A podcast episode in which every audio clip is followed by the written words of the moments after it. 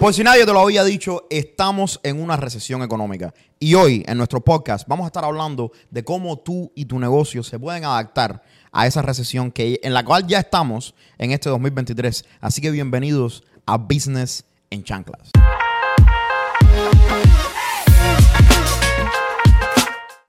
¿Cómo estás, mi hermano? Cuéntame. Bien. ¿Cómo te fue el fin de año? Ready para 2023. ¿Comiste mucho en fin de año? No me respondas a esa pregunta. Tengo, Se nota. Tengo esta, esto aquí tapándome la barriga, así que Cuéntame, ¿la pasaste con la familia? la pasé con la familia, Me alegro, pasamos me bien, estuvimos ahí todos tranquilos. Comiendo puerco.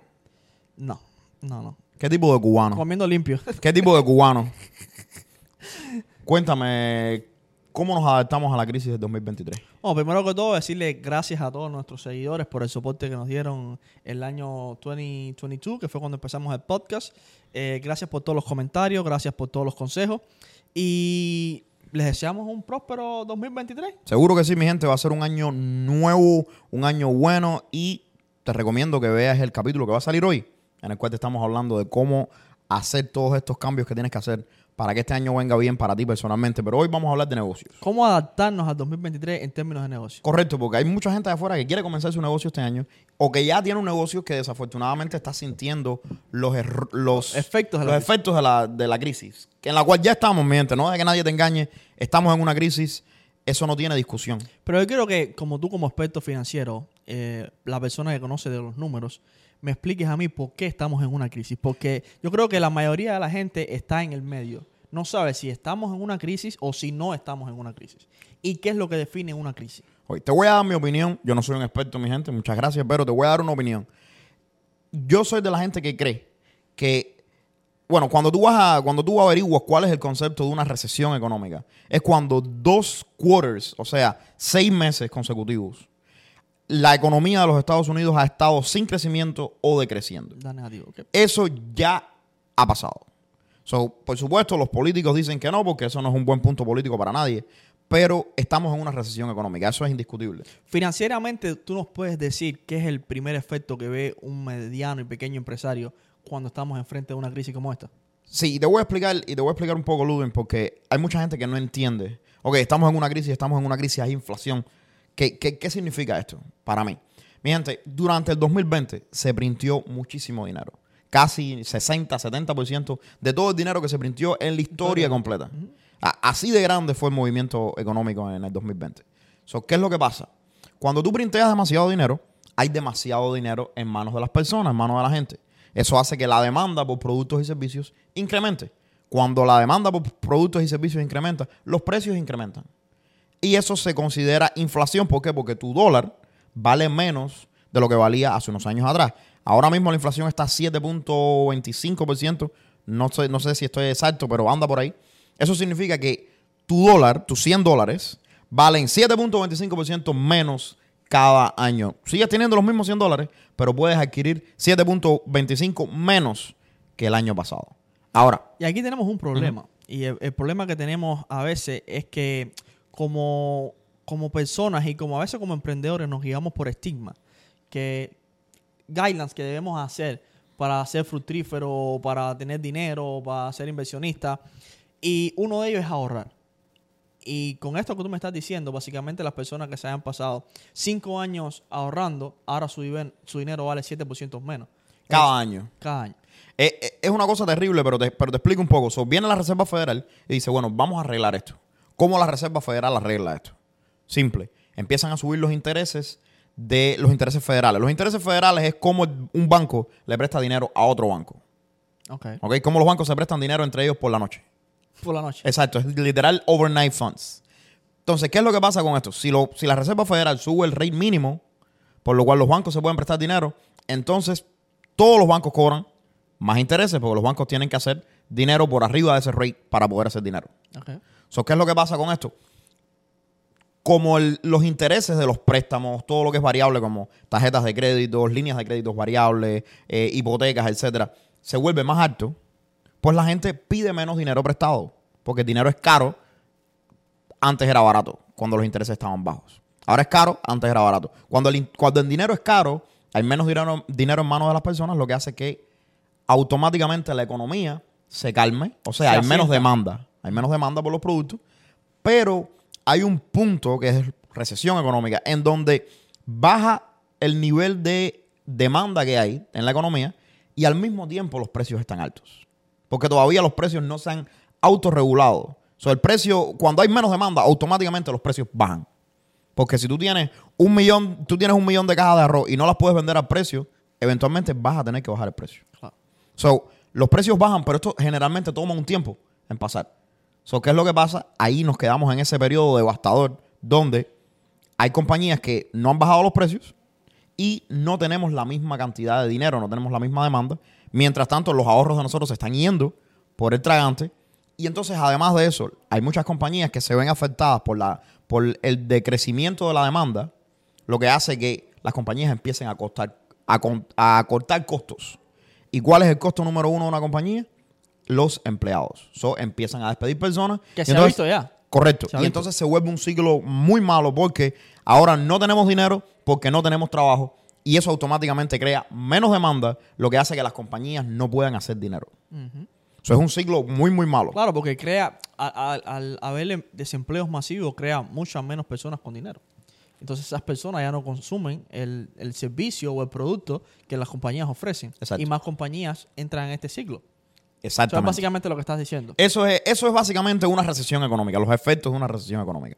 Ahora, ¿tiene el efecto igual para todo el mundo? Por supuesto que no. En el sentido de que si tú eres un negociante y tú tienes un negocio que es imprescindible, quizás no estés en el mismo riesgo de una persona que no tenga un negocio que sea de primera necesidad. Claro. O tal vez si eres una persona que tienes un, tienes un producto que es para personas que generalmente no están en la clase baja de la sociedad, o en la clase trabajadora, quizás no te veas afectado. So, hay muchas cosas que uno tiene que tomar en cuenta, pero tener siempre en cuenta de que la gente se asusta. El mercado se asusta, la bolsa se cae, todas las cosas allá afuera están baratas, se van a poner baratas. So, este es el momento de no estar asustado, de aprender estás preparado. estar preparado y cuando las oportunidades aparezcan, poder tomar ventaja de ellas. Vamos a hablar un poquito, vamos a hablar un poquito de, esa, de esas oportunidades. Porque en las crisis financieras, yo lo veo de esta manera, hay dos tipos de personas.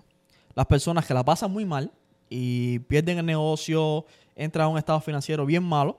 Y la persona que es todo lo contrario, que crece financieramente y muchos hasta se vuelven ricos en crisis. 100%. Aprovechan la crisis como una ola. Los dineros más grandes se hacen en las crisis económicas. Exactamente. Eh, ¿Qué vale es el consejo número uno que tú como ah, emprendedor y como gente que conoce de finanzas le darías a, a- a una persona que no es rica, que tiene ingresos, ingresos medios y quiere usar la crisis para cambiar su estado económico?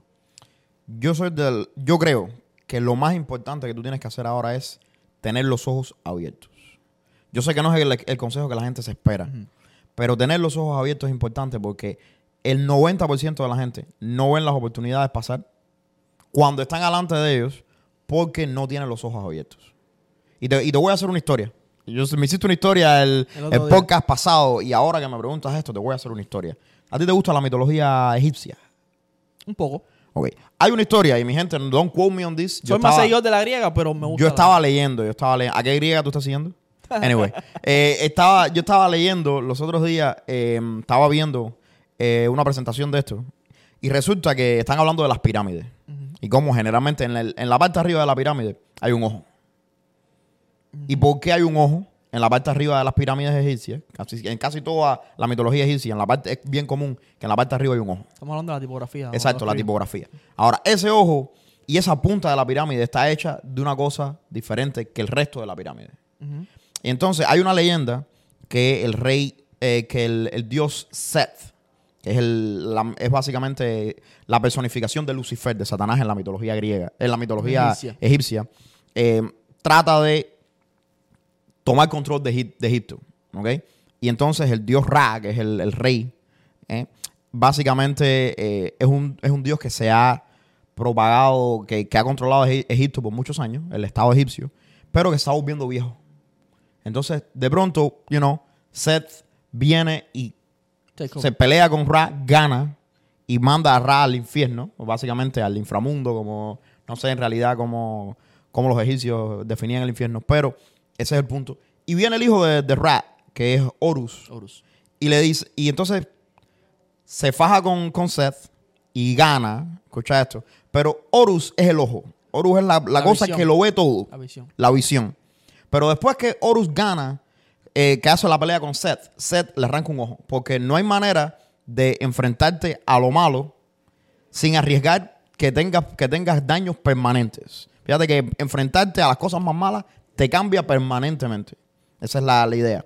Y cuando ya Horus gana y recupera el estado egipcio, coge a Seth, lo divide en piezas, y lo divide en cinco piezas y lo, expa- y lo expande por, por los cinco estados egipcios. Porque no hay manera de desmantelar el mal. No hay, no hay una manera en la que en tu vida o en el estado tú puedas acabar con el mal. Siempre está presente. Es solo que está neutralizado temporalmente. So, tú lo puedes controlar, no es radical. No lo puedes erradicar. Siempre está ahí. Entonces, ¿qué es lo que hace Horus? Horus baja al infierno y se come las cenizas de Ra. Y esto lo hacían los babilonios. Los babilonios, eh, mucha de la parte de la mitología babilonia, co- consumían parte de sus muertos. Wow. Y la razón por esto es porque la cosa que siempre está firme y que nunca cambia es la tradición, que es Ra. Ra es la tradición egipcia, es lo que simboliza. Y Horus es la visión. Pero tú no puedes ser tradición porque la tradición es los muertos, lo que siempre está así y lo que no cambia. ¿Me entiendes? Y así no se puede gobernar. Pero al mismo tiempo no puedes gobernar solamente con visión sin... Necesitas esa experiencia Necesitas un balance entre experiencia, tradición y visión de futuro. las raíces tuyas y la visión del futuro. Pero lo más importante, y si vas a la Biblia, si vas a toda la mayoría de los dioses, en todas las mitologías que hay, la cosa número uno que está relacionada con ser Dios es la persona que lo ve todo. So, mi gente, el punto de esta historia es que una de las cosas más importantes no es pensar, no es, no es saber, no es, no es nada de eso, es simplemente Observar. observar. Pay attention. Presta atención. Tú puedes estar aquí y no ver las cosas que están pasando. Presta atención. Eso yo creo que es lo que va a definir el 2023. Ya pasamos por el 2020, donde se hizo muchísimo dinero. En marketing tenemos un criterio de eso que después te lo voy a decir. Pero es lo que te digo, ya pasamos por el 2020, se hizo muchísimo dinero. Ya pasamos por eh, 2021, donde se hizo muchísimo más dinero. Y hay personas que solo han hecho menos y menos y menos, están en crisis y en crisis. Presten atención, porque las oportunidades están ahí. Y si tú no estás preparado, no ves las oportunidades. La crisis pasa, tú estás en el fondo de la crisis y no te has dado cuenta. Hay muchas oportunidades afuera.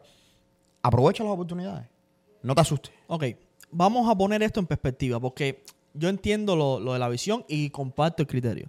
De hecho, la- la- de, de lo que hablas de la mitología egipcia, hay una película que se llama Los dioses egipcios que cuenta la historia perfectamente.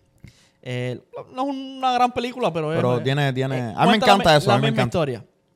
Eh, cuando tú hablas de visión eh, financieramente, poniendo los términos concretos, porque sí, hay que tener visión, pero muchas veces hay un libro que no recuerdo que el nombre del libro, pero dice que somos una generación de que somos ciegos, que aunque viendo no vemos.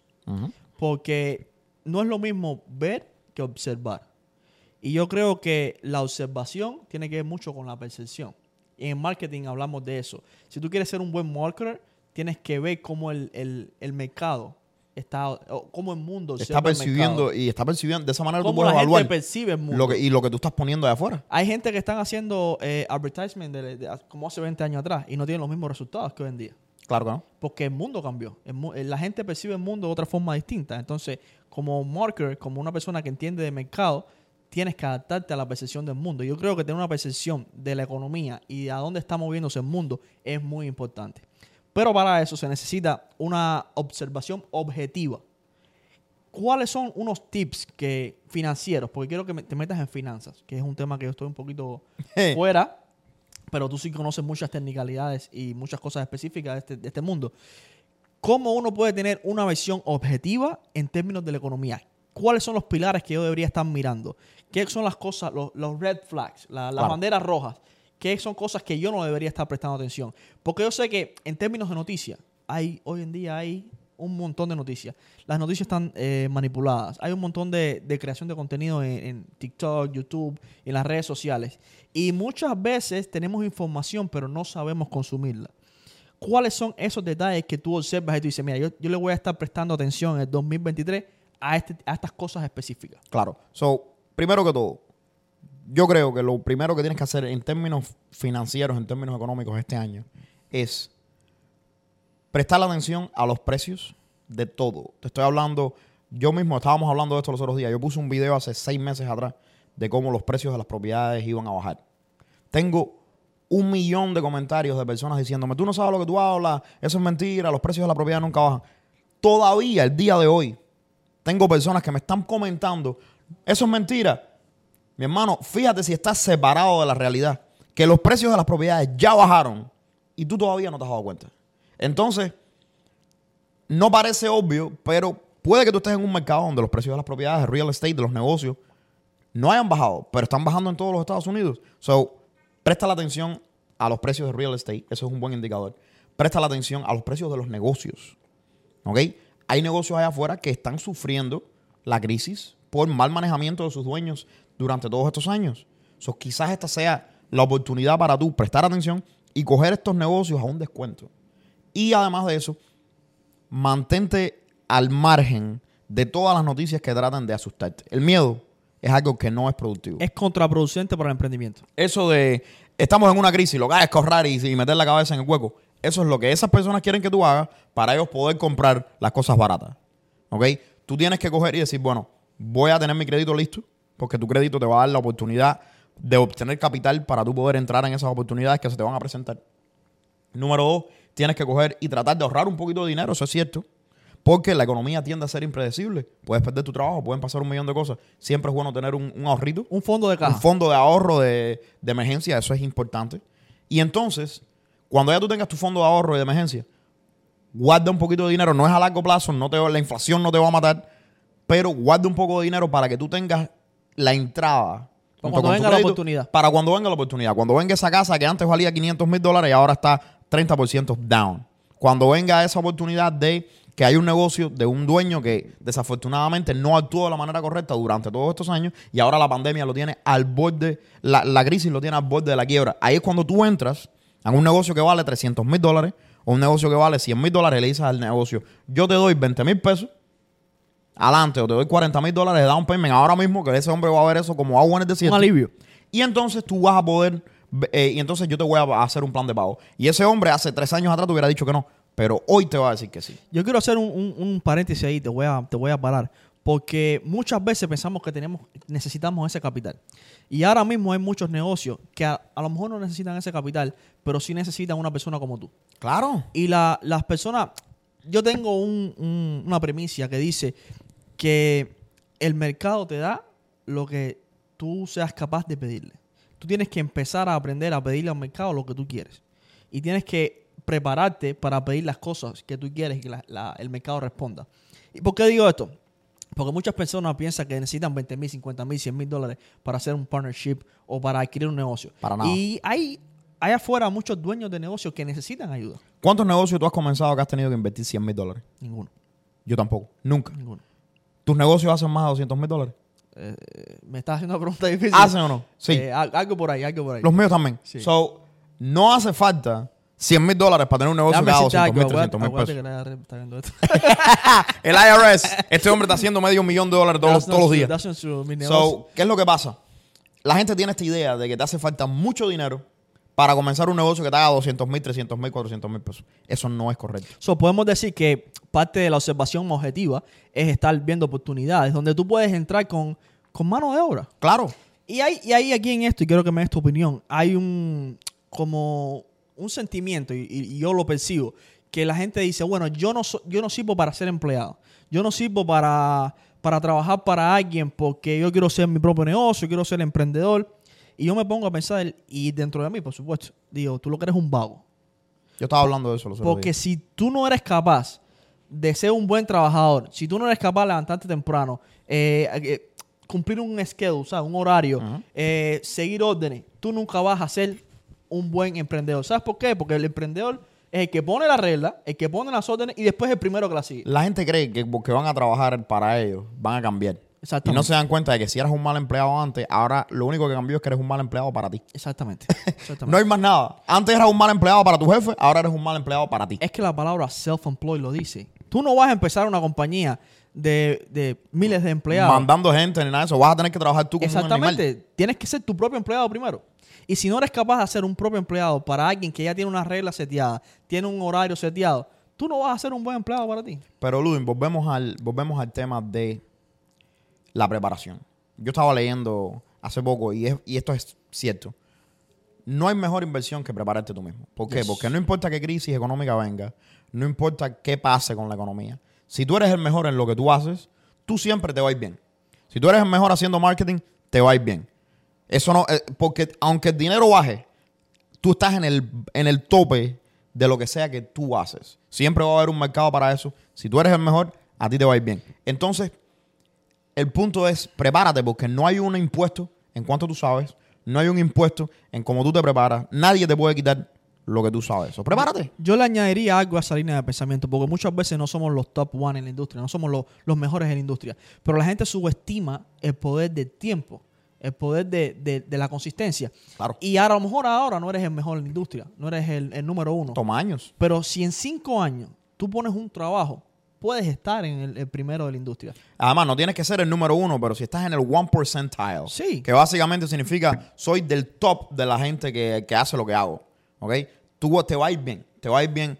Y, y yo te voy a ser muy sincero, toma tiempo. La gente quiere llegar y, y decir, bueno, yo soy el mejor. No funciona así, toma tiempo, pero lo que tú dices, muchas, muchos de los negocios que están al borde de la quiebra, que hay muchos allá afuera, no luce como que, que están al borde de la quiebra, pero lo están son negocios que te van a dejar entrar en el negocio sin dar un peso y solamente porque ellos te van a ver a ti como el hombre que los puede salvar. Yes. Y vamos a hablar de eso. Yo hace un tiempo atrás, hace un año atrás, yo estaba en una situación de ese tipo.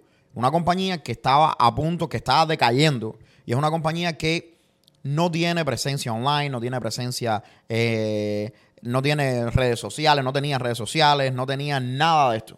Una compañía que tiene un payroll grandísimo, tiene muchos empleados, hace dinero, pero está decayendo y lo saben. Entonces, me ven a mí y dicen, este muchacho tiene dos o tres negocios que son nuevos y le va bien, pero además de eso tiene una presencia grande en internet, sabe de esto, sabe de lo otro, habla bien, conoce de esto, conoce lo otro. La eso lo puede hacer La persona que necesitamos. Exacto, eso, no, eso lo puede hacer cualquiera. Yo no soy experto en nada, yo simplemente sé y he aplicado lo que he aprendido a lo que es eso y me ha ido bien. Más nada, mi gente. Yo no tengo títulos de economía, yo no tengo licencias. No, eh, pero sí tienes una noción. Yo tengo una noción de, pero eso lo puede adquirir cualquiera en uno o dos años allá afuera. Yo creo que toda la, Cualquiera. yo creo que toda la de hecho no necesitamos una carrera y lo hemos hablado mil veces en el podcast. No necesitamos una carrera para ser eh, expertos en un tema. Claro que no. Hoy en día hay mucha información en internet. YouTube es una escuela gratis. Nos volvimos una, una, una economía de esa. Tú tienes que ser alguien, en inglés le dicen resourceful. Resourceful. Tú tienes que ser una persona que no lo tienes que saber todo, solo tienes que saber a dónde ir y cómo conseguir lo que necesitas conseguir. Ahora, Y tener eh, lo, lo más valioso que, que está viendo hoy en día, enfoque. 100%. Ser capaz de enfocarte. Ese es el loro de nuestra generación. Y las compañías te van a ver como esa persona que los va a salvar. Porque esa compañía me vio y me dijo, tú sabes qué, si tú haces todo esto por nosotros, nosotros te vamos a dar un pedazo de la compañía. Nosotros vamos, vamos, a, vamos a cuadrar algo porque al final del día nosotros queremos no hundirnos y tú quieres salir arriba. Y muchas compañías afuera, bufetes de abogados, eh, bufetes de, de- de médicos que hace 20 años que están ahí, están viendo los efectos de esto. Si tú eres una persona que te dedicas a hacer redes sociales, eres un hombre que tienes ideas de esto, ideas de lo otro, eh, llegas a un negocio, sabes, entiendes cómo los negocios fundamentalmente funcionan, que todos funcionan de la misma manera fundamentalmente. Tú puedes llegar, evaluar cómo un negocio funciona y ayudar a un dueño a salir adelante, un dueño que no conoce de esta nueva era que estamos viviendo. Entonces tú te puedes volver el, cons- el, consultant que ayuda a los negocios a salir afuera y vas a tener un mercado increíble. Y hay una contraparte de ahí. Y si un dueño de negocio nos está viendo, creo que nos deje los comentarios y nos diga lo que piensa sobre esto. Porque la contraparte es el dueño de negocio que no quiere adaptarse a los tiempos. La gente que está haciendo los negocios de old way, de la Mi forma gente, antigua. Te pasa como le pasa a Ra. Si tú no cambias, si te quedas clavado en la tradición, la tradición es buena como un negocio. Uno no puede olvidar los core values que tiene tu negocio. Pero si tú no cambias, la tradición muere. Las tradiciones mueren. Tu negocio va a morir también. Eso no hay otra opción. Tienes que adaptarte a la nueva era, tienes que abrir los ojos, tienes que entender que porque tú creaste tu negocio, no necesariamente tú eres la mejor persona para correr tu negocio. Que eso es algo difícil de entender. Y al mismo tiempo tienes que entender que hay que cambiar. Hay, en los negocios, para mantenerse relevante, como dice en inglés, you gotta be bold. Así mismo es. Tienes que tomar decisiones, tratar cosas nuevas. Tú sabes que se me está ocurriendo algo y, y creo que es una cosa que, que deberíamos hacer. Eh, para nada es un secreto que tú tienes en GCR University y es una universidad donde enseñas a emprendedores a diferentes tópicos. Correcto. Y tienen muchos profesionales que interactúan con tu plataforma. Se me ocurre que podemos crear un curso dentro de la plataforma que le enseñe a la gente a detectar estas oportunidades. Nosotros estamos cocinando. Tú no lo sabes, porque tú No, eres... te- no- no tengo inside Tú no, information. tú no lo sabes porque tú eres dueño de, de- de Master Media, que es una compañía de, de marketing, que es la que produce este podcast. Pero Master Media está produciendo un curso. Porque no te han dicho todavía. No me han dicho, no me han dicho. Está produciendo un curso que va a estar dentro de, de NJCR University, que les va a enseñar a las personas a llevar el negocio de ellos en marketing, cuando de marketing se trata, al siglo XXI. Así que, mi gente, manténganse, vayan a los enlaces en la biografía, únanse a NJCR University, porque vienen cosas grandes, vienen cosas nuevas y tenemos, estamos cocinando cosas que te van a ayudar. Y aquí hay dos cositas. Una es para los dueños de negocio. Muchos de los dueños de negocio subestiman las nuevas formas que han emergido de marketing. Y piensan que el marketing se tiene que hacer de la, de la forma antigua. Y todavía, brother, me, me siento a, a conversar con personas que vienen a preguntar sobre nuestros servicios y no tienen idea del potencial que una campaña en las redes sociales le puede hacer a su negocio.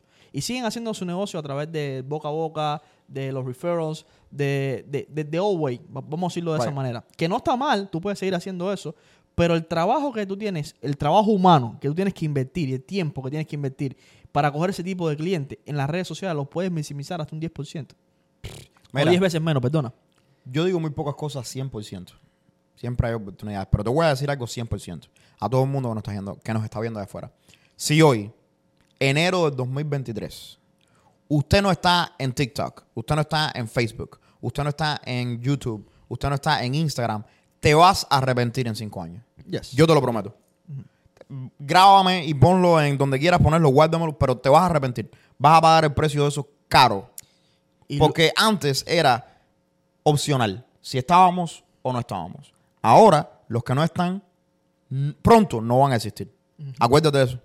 Pronto no van a existir. O se van a adaptar o pronto se los lleva la corriente porque nos estamos yendo a un mundo incrementalmente digital. Y si tu negocio no tiene, aunque sea una presencia online, vas a pasar mucho trabajo y te va a costar mucho tu catch up con la gente que ya lo están haciendo hace 10 años. Y, y hay una verdad. Y en términos de negocio, eh, esto es verídico. Los negocios que, que realmente perduran en los años no son los mejores negocios, ni el mejor producto, ni el primero en la industria, sino son los negocios que son capaces de adaptarse a los cambios. Por ejemplo, aquí ponemos el, el- el tema de Blockbuster y Netflix. Blockbuster pensaba que tenía la industria y en aquel momento la la tenía. tenía. 90% del, del pie. Pero el mundo cambió.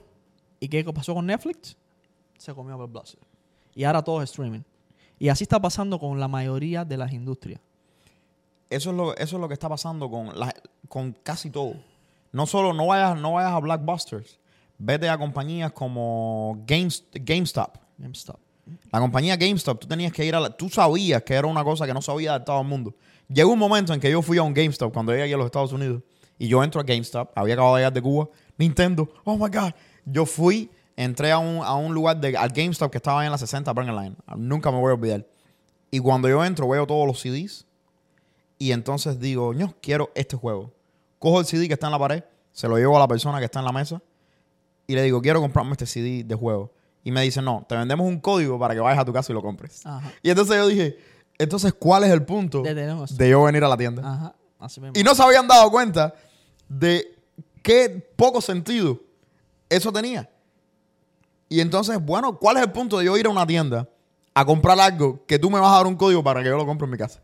Así mismo. Y hay muchos negocios que, que tienen este tipo de sistema y no se dan cuenta.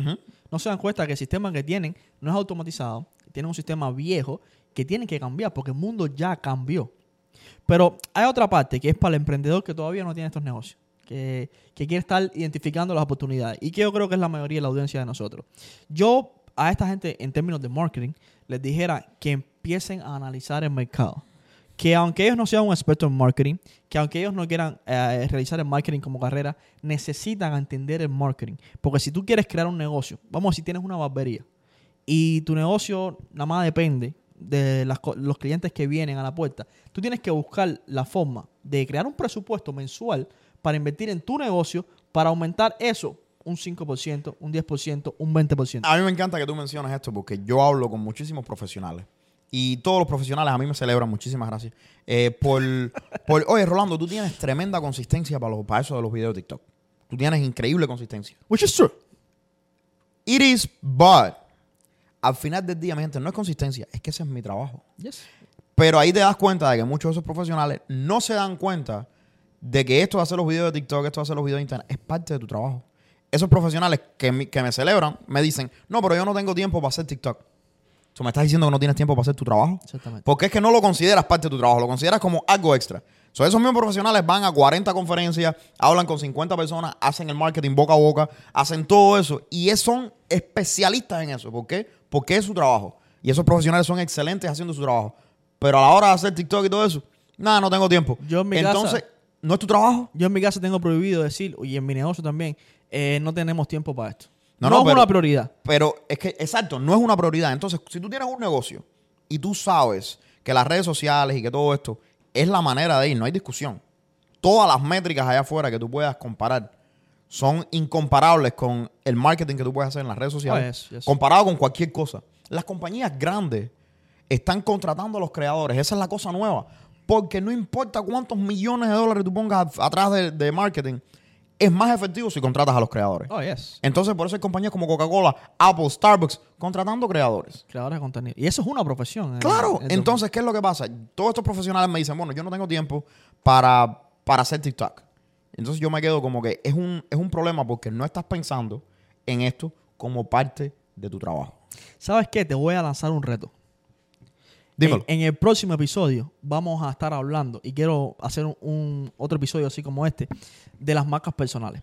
Porque yo creo que uno de los negocios del 2023 tienen que ser las marcas personales. Incluso cuando tú tengas una compañía como la tenemos nosotros, una, tener una marca personal es una prioridad. Y te 100%. lo está diciendo una persona que no le gusta la cámara. Estamos cansados de, fajarse- de fajarnos con él para que empiece a subir. El hombre tiene una compañía de marketing. El hombre... Ya me está regañando. eh. No lo voy a decir en cámara porque ya tengo que, Ya, tengo que hacerte pasar pena. El hombre tiene una compañía de marketing, hace videos para cientos de compañías y no se hace videos él mismo. En casa del herrero, cuchillo de palo, palo, mi así- gente. así mismo es, Es así mismo. increíble. Así Marcas mismo personales. Vamos a hablar de eso. Que Pero te voy a lanzar ese reto porque yo creo que tu marca personal, para mí, de nuestros clientes, es una de mis favoritas. a mí me encanta es lo que ustedes me han ayudado a crear con la marca personal porque, mi gente, la marca personal es todo. Sí. La gente hace negocios con quien ellos les gusta. No, y yo creo que ahora, la, y no, no quiero adelantar mucho para el próximo episodio, pero ahora es esencial tener una marca personal. Así que vamos a dejarlo ahí, vamos a dejarlo para el próximo episodio, pero quiero que vengas preparado para que me digas cómo tú construiste tu marca personal y cuáles son los pilares que la gente tiene que estar mirando para construir su marca personal y cómo ayuda a su negocio. Claro. Porque tú puedes tener tu marca personal y puedes Y tener tu tu negocio, por supuesto. Pero, Ludin, quiero hablarte, ahora que estamos cambiando de tema, quiero hablarte acerca de nuevos negocios, porque tengo mucha, mucha gente que entra en JCR University y hablamos, ayer mismo estábamos hablando, tenemos como 30 gente y estábamos hablando de, de cómo comenzar el negocio en este año, cuáles son los pasos lógicos para comenzar todo esto. Y estaba leyendo los otros días algo que me sorprendió. Algo que yo no había pensado de esa manera, pero yo creo que es verdadero.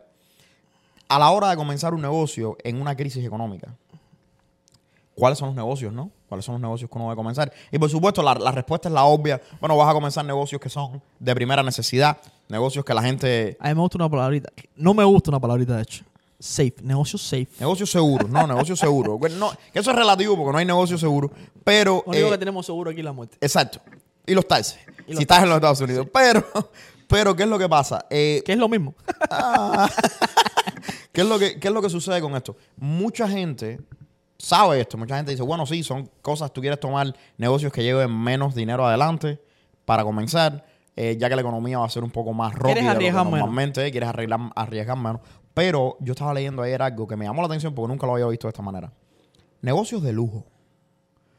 Negocios de lujo. Yo me quedé como que, ok, tú me estás diciendo que en el medio, en el medio de una recesión económica, cuando la gente tiene menos dinero, yo estoy supuesto a estar allá afuera vendiendo cosas que valgan más dinero? Y la respuesta es sí. Sí, definitivamente. La razón, mi gente, es porque el tipo de persona al que tú le estás vendiendo es el tipo de personas que generalmente no se va a ver afectado por los efectos de una crisis económica. Si yo estoy, yo estoy 100% seguro Que es todo lo contrario. Son gente que hace mucho dinero. mucho dinero durante las recesiones económicas. Entonces, yo estoy 100% seguro de que las ventas de Louis Vuitton o de esa gente deben estar just fine. Los ricos compran igual. Hacen mucho dinero durante este tipo de... Y los pobres también. Sí, dura- pero, pero la gente que trabaja todos los días quizás ahora se vea con menos dinero, quizás ahora se vea con menos ganas de gastar. Yo entiendo, eso es normal. Pero la gente que tiene mucho dinero, not so much. Entonces, yo estaba viendo un, un negocio de una muchacha que hizo cupcakes. Para la gente que no sabe qué cosa es un cupcake, es el dulcecito con la, con la cremita arriba. Estos son los cupcakes más caros de los Estados Unidos. Mira esto.